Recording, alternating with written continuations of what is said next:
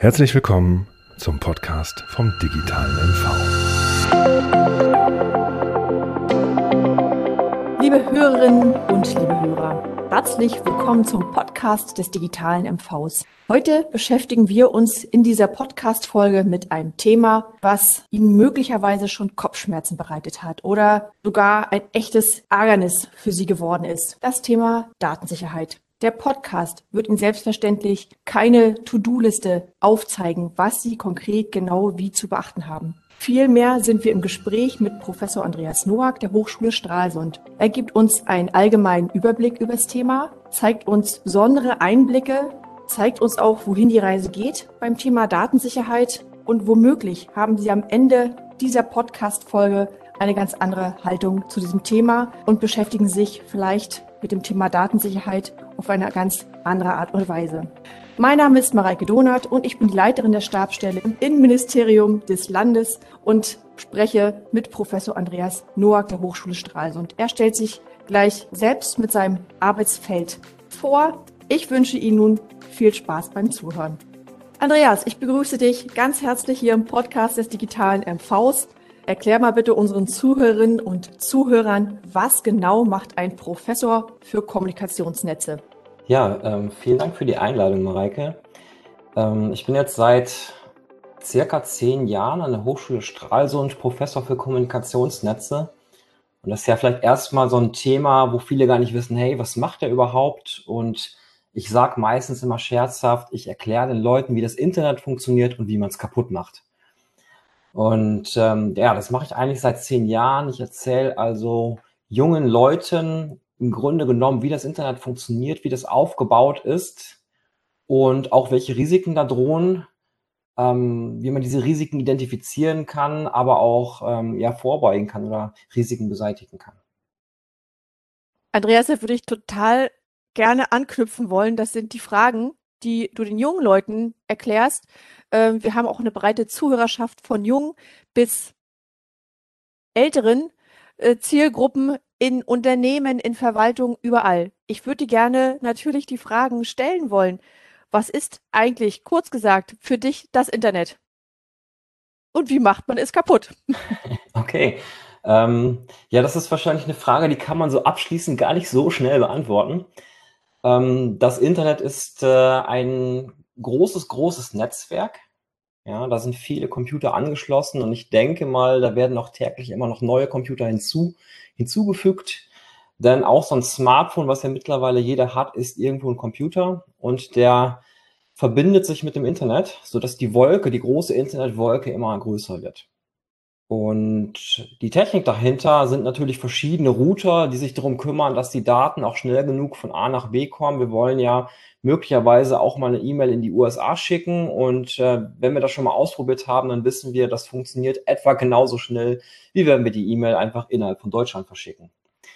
Und das liegt an der ziemlich redundanten und effizienten Struktur vom Internet, dass das alles so gut funktioniert.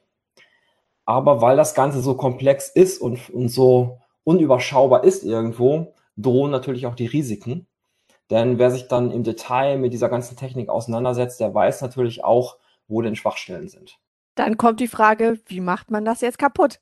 Ja, wie macht man das kaputt? Ähm, da muss man natürlich gucken, wo genau man da jetzt ansetzt. Ähm, wie macht man das kaputt? Da werden viele Leute jetzt wahrscheinlich schreien, naja, ähm, ich habe auf eine E-Mail geklickt und plötzlich wurde mein Computer verschlüsselt. Das ist natürlich so eine ganz gängige Sache im Moment. Ich glaube, da ist auch in Schwerin was passiert, wenn ich, wenn ich richtig informiert bin.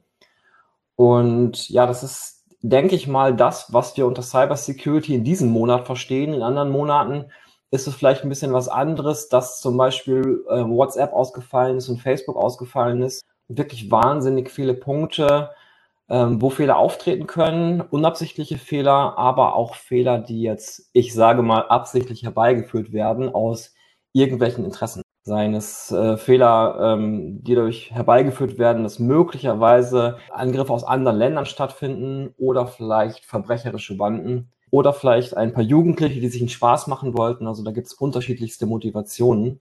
Das Internet irgendwie oder irgendein Server oder Benutzer im Internet anzugreifen. Heißt denn Datensicherheit ist gleich, hier passieren keine Fehler oder was ist Datensicherheit dann eigentlich? Datensicherheit an sich würde ich erstmal so verstehen, dass wir uns darum kümmern, dass wir unsere Daten nicht in für jedermann lesbarer Form irgendwo ablegen. Das heißt, wenn wir auf unserem Computer Word-Dokumente haben und wir schreiben da vielleicht unsere Passwörter drin, weil wir uns die nicht so gut merken können und stellen nachher eine Dateifreigabe ein und geben dem ganzen Internet unser Word-Dokument frei, dann wäre das keine besonders gute Idee. Das kann man sich sicherlich denken. Und da fängt die Datensicherheit an, weil wir zum Beispiel unser Dokument dann im Klartext, also unverschlüsselt, irgendwo anbieten. Das heißt, die Datensicherheit an sich beschreibt erstmal nur, dass die Daten, die wir irgendwo gespeichert haben oder die wir übertragen, dass die sicher gegen Zugriffe von anderen sind. Also einerseits Vertraulichkeit gehört dazu. Das heißt, wir wollen nicht, dass ein Dritter, der jetzt unberechtigt ist, unsere Daten mitliest oder hereinschaut. Aber dann kommen auch Dinge dazu wie Integritätsschutz. Wir wollen natürlich auch nicht, wenn wir unsere Daten übertragen, dass irgendein Dritter diese manipuliert, bevor sie ankommen. Und äh, schließlich kann man Daten natürlich auch noch mit einer persönlichen Unterschrift versehen. Da sind wir bei der Authentizität. Und da ist es so, dass wir dann unsere Identität mit an die Daten verknüpfen. Und da wollen wir natürlich auch, wenn ich zum Beispiel von dir irgendwie eine E-Mail bekomme, dann kann ich ja möglicherweise nachvollziehen, dass es auch von dir ist und nicht von irgendjemandem anders. Und da muss man natürlich auch darauf achten, dass solche Prozesse funktionieren. Das gehört alles zur Datensicherheit. Was ist dann der Unterschied zwischen Datensicherheit und Datenschutz, Andreas, wenn du es einfach erklären müsstest? Ähm, Datensicherheit, da geht es vor allen Dingen um den technischen Schutz der Daten, der Datenkommunikation, der Datenablage. Und beim Datenschutz, da geht es darum, die Vielzahl an Informationen, die gespeichert werden, so ähm, möglicherweise zu begrenzen oder so ähm, oder Richtlinien festzulegen, wie diese Daten behandelt werden müssen, sodass nicht mehr Daten gesammelt werden, als es notwendig ist, dass Daten nicht missbräuchlich verwendet werden. Da sind wir vielleicht bei, bei Facebook-Profilen oder sowas wo ich persönliche Daten hochlade, die ich eigentlich gar nicht teilen wollte, aber aus Versehen einen Button nicht gedrückt habe und schon weiß das ganze Internet möglicherweise, wann ich Geburtstag habe. Ähm, das heißt, beim Datenschutz geht es vielmehr darum, ja, Richtlinien aufzustellen oder sich darum zu kümmern, dass diese, diese Daten eben nicht ähm, viel verwendet werden. Andreas, wenn ich so zuhöre, inwieweit betrifft das eigentlich jeden Einzelnen von uns in seiner privaten Sphäre?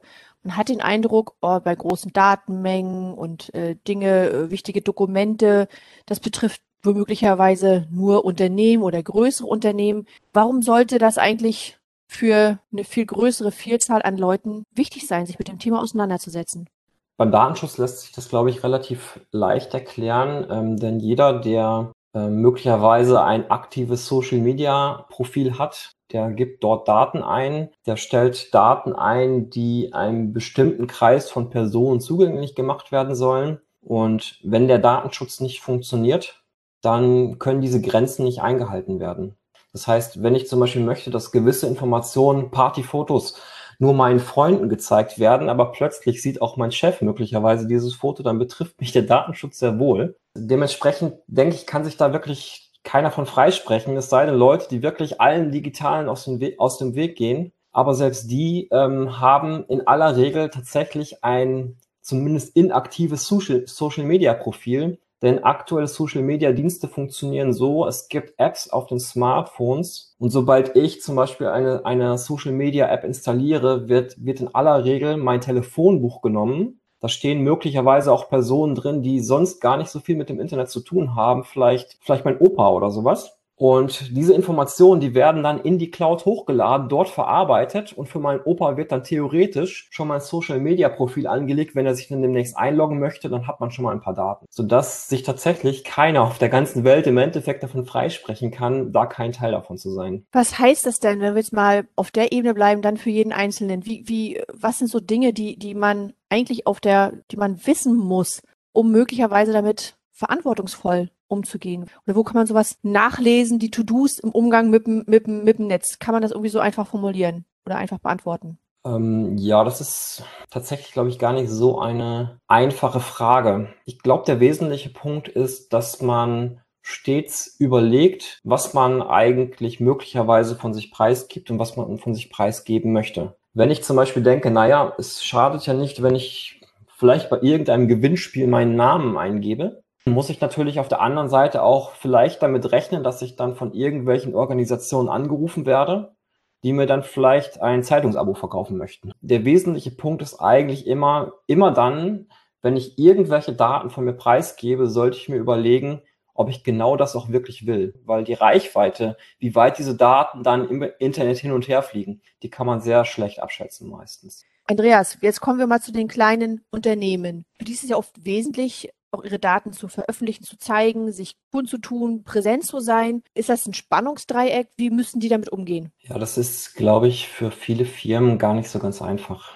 Gerade Firmen, die jetzt äh, nicht unbedingt IT-affin arbeiten, die stehen natürlich vor einem großen Berg und äh, wissen manchmal gar nicht, wie sie damit umgehen sollen. Also an allererster Stelle steht meistens die Firmenwebseite, die irgendwie angelegt werden muss, aber oft hat möglicherweise der Chef gar keine Ahnung davon, wie er überhaupt eine Webseite anlegt. Und äh, so setzt sich das dann fort. Mittlerweile ist ja auch unterstützt, sage ich mal, durch Corona, wenn man das mal positiv formuliert, der Trend da, dass viele Waren oder mehr Waren einfach auch übers Internet verkauft werden. Das heißt, auch kleinere Unternehmen bekommen mehr und mehr die Chance, in größeren Handelsplattformen mitzuwirken und wenn es eBay ist um ihre Daten zu, um ihre Produkte zu verkaufen. Und damit gehen ja auch immer Daten einher. Ich würde schon sagen, dass mittlerweile, also besonders seit 2019, ähm, auch KMUs viel, viel mehr Kontakt, auch wenn sie es vorher nicht hatten, zum Internet haben. Einfach, möglicherweise auch einfach nur darum, um ihre Existenz zu schützen, weil es sonst mittlerweile etwas schwieriger wird.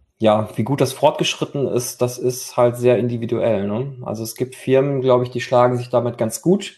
Die benutzen vielleicht Produkte, die in sich ein vernünftiges, solides, abgeschlossenes System sind. Es gibt aber sicherlich auch Firmen, die ähm, haben starkes Halbwissen und suchen sich ihre einzelnen Produktchen selber zusammen und achten vielleicht nicht drauf, dass die Summe dieser Produktchen nicht unbedingt das beste Produkt ergibt. Ganz praktisch. Ich stelle Töpferwaren her und möchte auch meine Töpferwaren in den Onlinehandel bringen und bin aber nicht sicher, wenn ich das jetzt tue, inwieweit äh, können mich auch solche Cyberattacken treffen? Ist das für mich überhaupt ein Thema? Zunächst mal hat man ja, wenn man als Verkäufer auftritt, eine gewisse Berührung mit dem Datenschutz, denn wenn ich Waren verkaufe, muss ich sie verschicken. Dafür brauche ich die Adressen, die personengebundenen Daten von Leuten, die sich für meine Waren interessieren.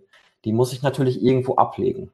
Wenn ich glaube, dass mein Unternehmen zusammenbricht, wenn meine Datei zum Beispiel verschlüsselt ist, mit den ganzen Adressen der Kunden, die ich noch beliefern möchte, dann muss ich natürlich dafür Sorge tragen, dass genau das eben nicht passiert. Beziehungsweise ein Bekannter von mir sagt immer, kein Backup, kein Mitleid. Ähm, das heißt, man sollte auf jeden Fall dafür sorgen, ähm, dass man seine Daten regelmäßig sichert, denn sonst gibt's halt potenziell Probleme, wenn man sein Unternehmen ansonsten nicht so normal weiterführen kann. Darüber hinaus gehört sich das dann, dass man eine aktuelle Firewall-Technik, vielleicht einen Virenschutz einsetzt, damit solche Probleme auch gar nicht erst an mich herantreten. Und gerade Firewalling und so weiter ist auch wichtig, denn falls diese Daten, die ich, die Adressdaten, die ich als Keramikverkäufer dann abspeichere von meinen Kunden, falls die ins Internet kommen und das eine gewisse Tragweite entwickelt, dann bekomme ich natürlich auch wieder rechtliche Probleme mit dem, mit dem Datenschutz, mit der DSGVO und muss möglicherweise Strafgelder zahlen. Das heißt, in dem Moment, wo ich Daten speichere, sollte ich mir ein Konzept überlegen, das einerseits die Daten regelmäßig sichert, das ist wirklich sehr wichtig, und auf der anderen Seite auch sich darum kümmert, dass meine Daten nicht aus Versehen abhanden kommen. Also ich sollte die jetzt nicht in einem offenen Word-Dokument, ähm, keine Ahnung, LibreOffice Online oder was auch immer, Google Online Dokumente, sollte ich dann meine Adressdaten nicht ablegen und für jeden zugänglich machen zum Beispiel. Wenn ich jetzt mich in die Lage wieder versetze, ich bin eine Händlerin, habe das Gefühl, oh je, damit kenne ich mich überhaupt gar nicht aus. Welche Empfehlung gibst du für kleine Händler, an wen wenden die sich am besten, um sich mit solchen Dingen auseinanderzusetzen, um gut beraten zu sein? Ähm, naja, wir, sie können sich auf jeden Fall ja zum Beispiel an die Hochschulen wenden. Also wir bieten zum Beispiel bei uns an der Hochschule auch über das Steinbeiß-Institut die Möglichkeit der Beratung an.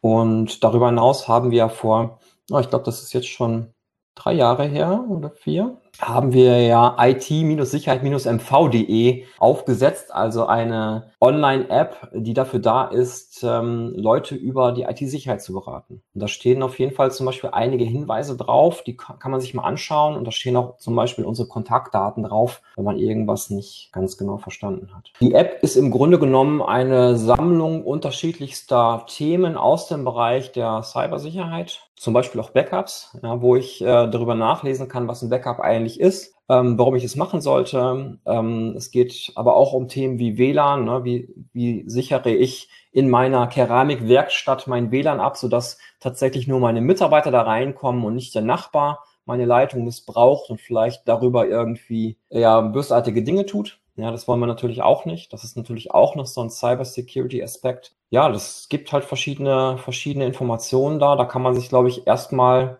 das Thema anlesen, was, was einen gerade so im Bereich des Cybersecurity interessiert. Dazu gibt's dann noch eine ganze große Literatursammlung. Das heißt, es gibt weiterführende Informationen, aber auch Kurztests. Da kann ich dann einmal anklicken, was ich auf bestimmte Fragen antworten würde und feststellen, wie gut ich denn eigentlich bin, äh, was die Informationslage angeht. Andreas, ich stelle dir mal eine Frage. Ich glaube, das passt zu dem, wir waren ja vorhin eher im privaten Bereich. Ähm, was mir auch gefällt, de dein Handy, wenn du das auf WLAN eingestellt hast, dann loggt sich das ja automatisch immer in WLANs ein, die offensichtlich äh, äh kein, kein entsprechenden Sicherheitscode abverlangen. Mhm. Ist das gut, schlecht, praktisch? Ich finde es natürlich praktisch, aber ist das vielleicht womöglich gar nicht so gut? Ja, das ist äh, wirklich gar nicht so gut. Ähm, das Problem ist dabei, wenn man seiner normalen Internetleitung vertraut, dann muss das nicht für das Netz gelten, in das sich das Handy dann selbst automatisch einwählt. Das heißt, immer dann, wenn ich, ich sage mal, einen Internetprovider nutze, ähm, der nicht besonders vertrauenswürdig ist, dann kommuniziere ich alle meine Daten über die Dienste dieses Internetproviders. Und wenn das ein böser, böser Hacker ist, dann kann der natürlich alle Daten von außen mitlesen. Dieses Problem ist mittlerweile zwar nicht mehr so stark wie vor einigen Jahren, wo grundsätzlich viel unverschlüsselt kommuniziert wurde, denn mittlerweile wird viel verschlüsselt kommuniziert.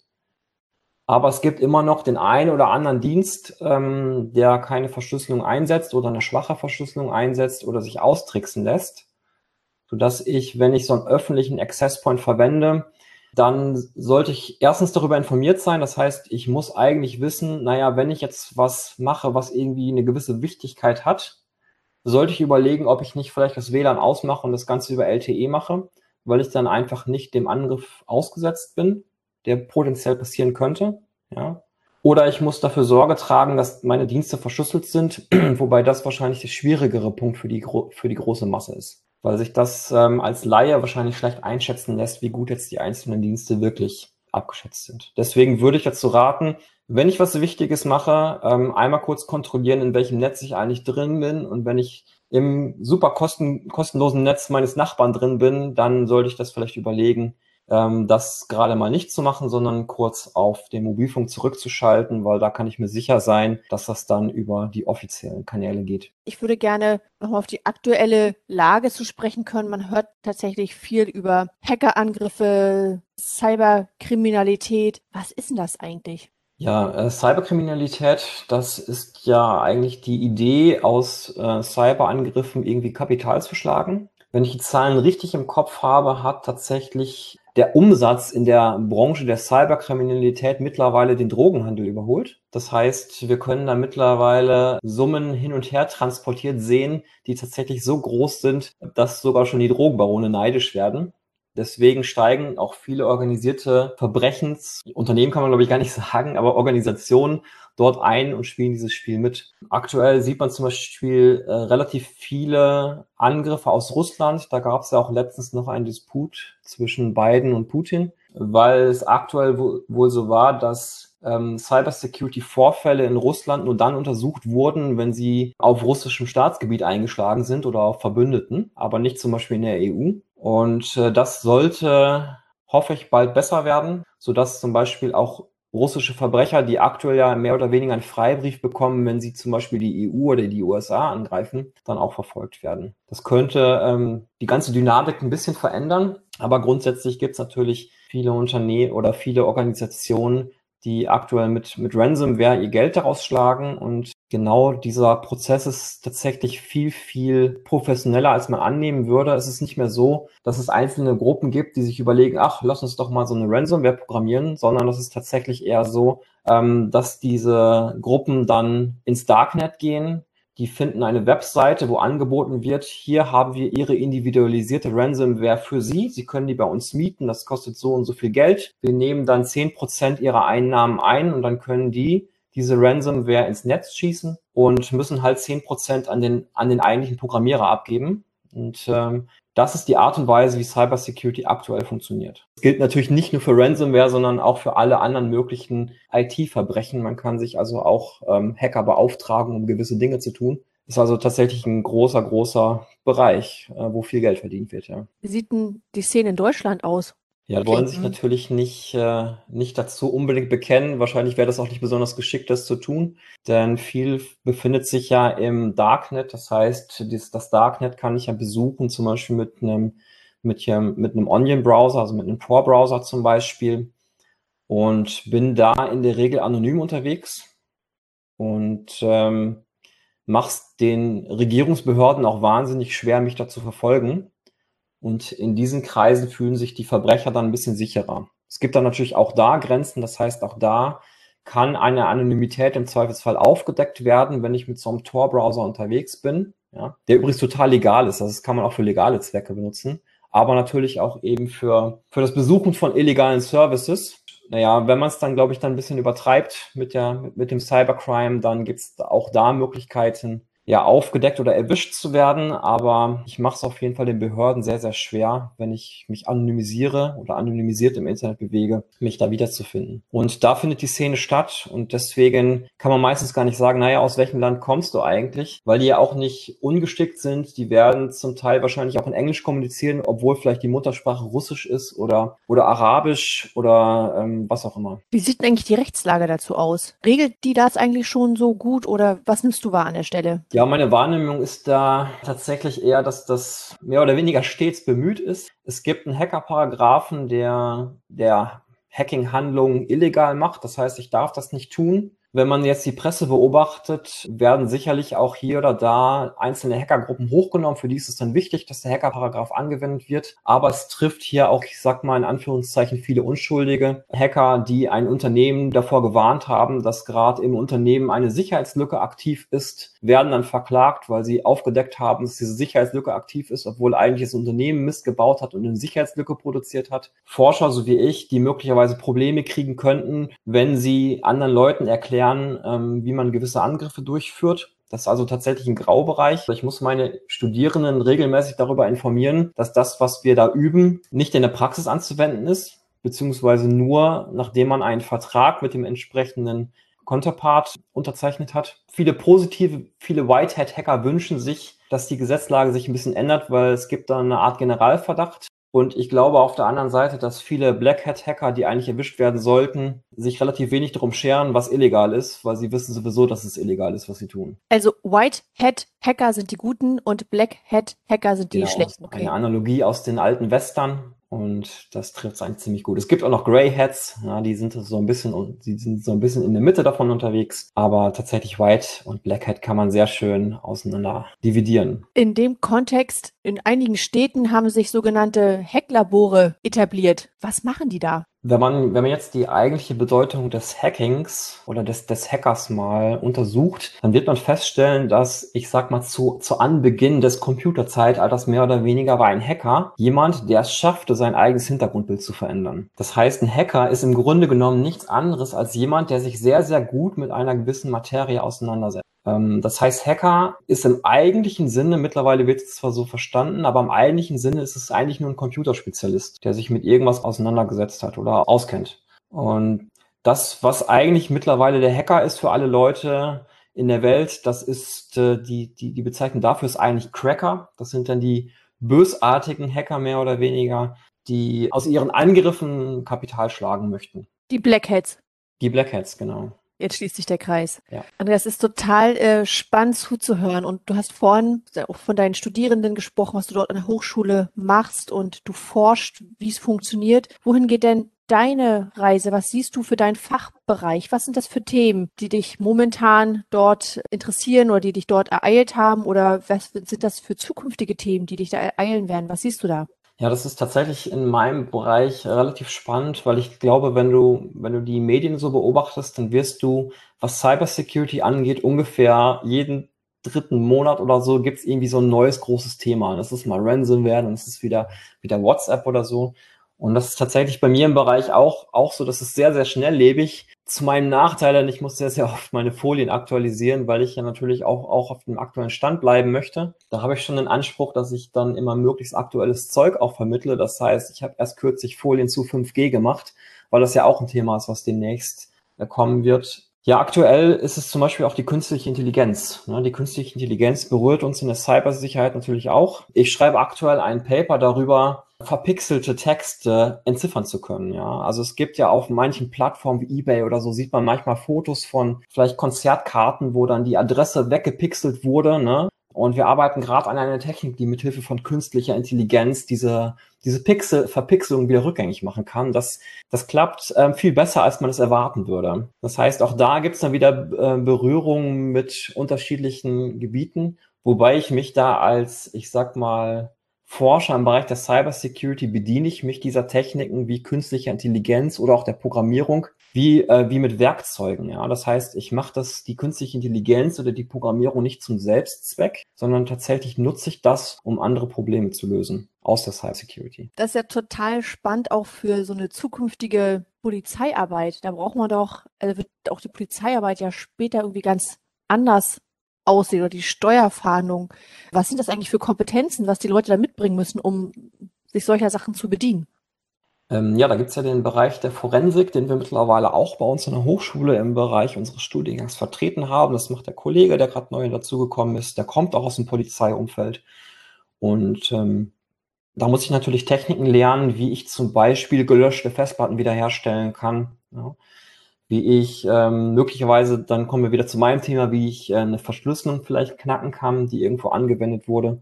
Und das, das gehört ja alles so ein bisschen zusammen. Und das sind eigentlich so Kompetenzen, die man braucht. Da muss man, da muss man immer so ein bisschen mit der Zeit gehen. Also ich habe gerade weil wir gerade wieder eine Ransomware-Welle haben, habe ich unter meinen Studierenden gerade einen Wettbewerb gestartet. Und zwar ähm, müssen die mir einen Dateiserver aufsetzen und ich werde nachher eine künstlich erzeugte Ransomware auf die, auf die Dateiserver von den Studierenden loslassen. Und der Student oder die Studentin, die nachher am meisten Dateien wiederherstellen kann, der, der hat gewonnen. Ja. Das heißt, das kann man natürlich auch so ein bisschen spielerisch machen, aber da sieht man auch schon, dass das oder das Ergebnis, was da erarbeitet wird, und das, das sieht schon sehr vielversprechend aus, was da kommen wird. Ähm, das wären dann Sachen, die können die Studierenden dann auch nachher wieder in die Praxis tragen und dort einfach Probleme, die wir aktuell haben, bekämpfen. Andreas, kennst du deinem eigenen Studiengang nachgefragt oder zur Hochschule? Wie viele Studierenden hast du denn so? Wir haben meistens so um die 30 Erstsemester. Und das ist eigentlich eine ganz tolle Zahl, weil wir hatten vorher 30 Erstsemester der Informatik und mittlerweile haben wir circa, circa 30 erste Semester der Informatik plus 30 Erstsemester der IT-Sicherheit. Das heißt, wir haben im Grunde genommen unsere Studierenden verdoppelt in dem Bereich. Ich bemerke vor allen Dingen, dass wir viele motivierte Studierende haben. Und ich bemerke noch viel mehr, wie groß die Nachfrage eigentlich ist, weil ich glaube, um die ganze Nachfrage zu bedienen, müsste ich mindestens dreimal so viele Studierende bei uns durchschleusen, weil viele werden tatsächlich schon fast vor dem, vor dem Ende des Studiums abgeworben. Also die Nachfrage ist sehr, sehr groß nach Experten in dem Bereich. Das kann ich mir total gut äh, vorstellen, dass Situation gerade so ist. Andreas, was muss man mitbringen, wenn man bei dir studieren möchte? Was sind das für Kompetenzen oder für Interessen, die man haben muss? Ja, so ein bisschen sollte man sich mit dem Computer vielleicht auskennen. Das wäre wahrscheinlich nicht allzu verkehrt. Aber ich habe tatsächlich auch schon Quereinsteiger gehabt, die eine Ausbildung im Bereich der BWL gemacht haben. Und daraus ziehe ich, dass das Wichtigste, was ich mitbringen sollte, ein Interesse an der Sache ist. Ich muss Bock auf Hacken haben. Ich muss, ich muss mich dafür interessieren. Ich, ich muss Probleme lösen wollen. Und wenn das der Fall ist, dann kann ich mir viele, viele Eigenschaften aneignen. Natürlich haben wir eine Mathematik drin. Wir werden ja auch Verschlüsselung machen. Ähm, das heißt, ähm, ich sollte jetzt keine totale Aversion gegen Zahlen haben. Das wäre vielleicht nicht ganz so nützlich, aber auch da ist es so, ich habe selber, ich glaube, ich darf es gar nicht sagen, ich habe selber gar kein so gutes Mathe Mathematikabitur gemacht, ja. Aber ähm, wenn man die Motivation mitbringt, dann kann man das wunderbar ausgleichen. Wenn man bei dir fertig ist mit dem Abschluss, wie heißt man, wie nennt man sich dann? Dann hat man ein Bachelor of Science und das im Bereich, also der Studiengang heißt IT-Sicherheit und mobile Systeme. Und ja, das Schöne ist, wenn man dann nach dem Studium vielleicht feststellen würde, na ja, eigentlich macht mir das doch nicht so viel Spaß, dann kann man immer noch einen normalen Informatik-Master machen. Das heißt, die Möglichkeiten sind noch da. Ähm, aber man könnte auch noch weiter im Bereich der IT-Sicherheit vertiefen. Und so wie ich das gerade wahrnehme, machen das auch die meisten. Ich, ich habe ja schon einen Doktoranden betreut. Das heißt, ähm, ich hatte sogar jemanden schon zum Doktor, Doktoringenieur der IT-Sicherheit mehr oder weniger gemacht. Und ja, ich bin gerade drauf und dran, mir die nächsten Kandidaten zusammenzusuchen. Und das sieht alles ganz gut aus, ja. Liebe Zuhörerinnen und liebe Zuhörer, egal ob Sie einen kleinen Onlinehandel betreiben, sich privat mit der Frage der Datensicherheit auseinandersetzen oder auch für viele Mitarbeiter Verantwortung tragen.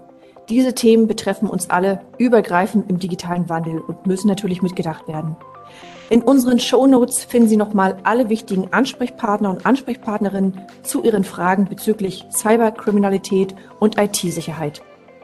In unserer nächsten Folge des Podcasts vom Digitalen MV schauen wir genauer in die Praxis und beleuchten das Thema Onlinehandel aus verschiedenen Blickwinkeln. Ich freue mich wieder auf Sie und sage herzlichst Ihre Mareike Donat.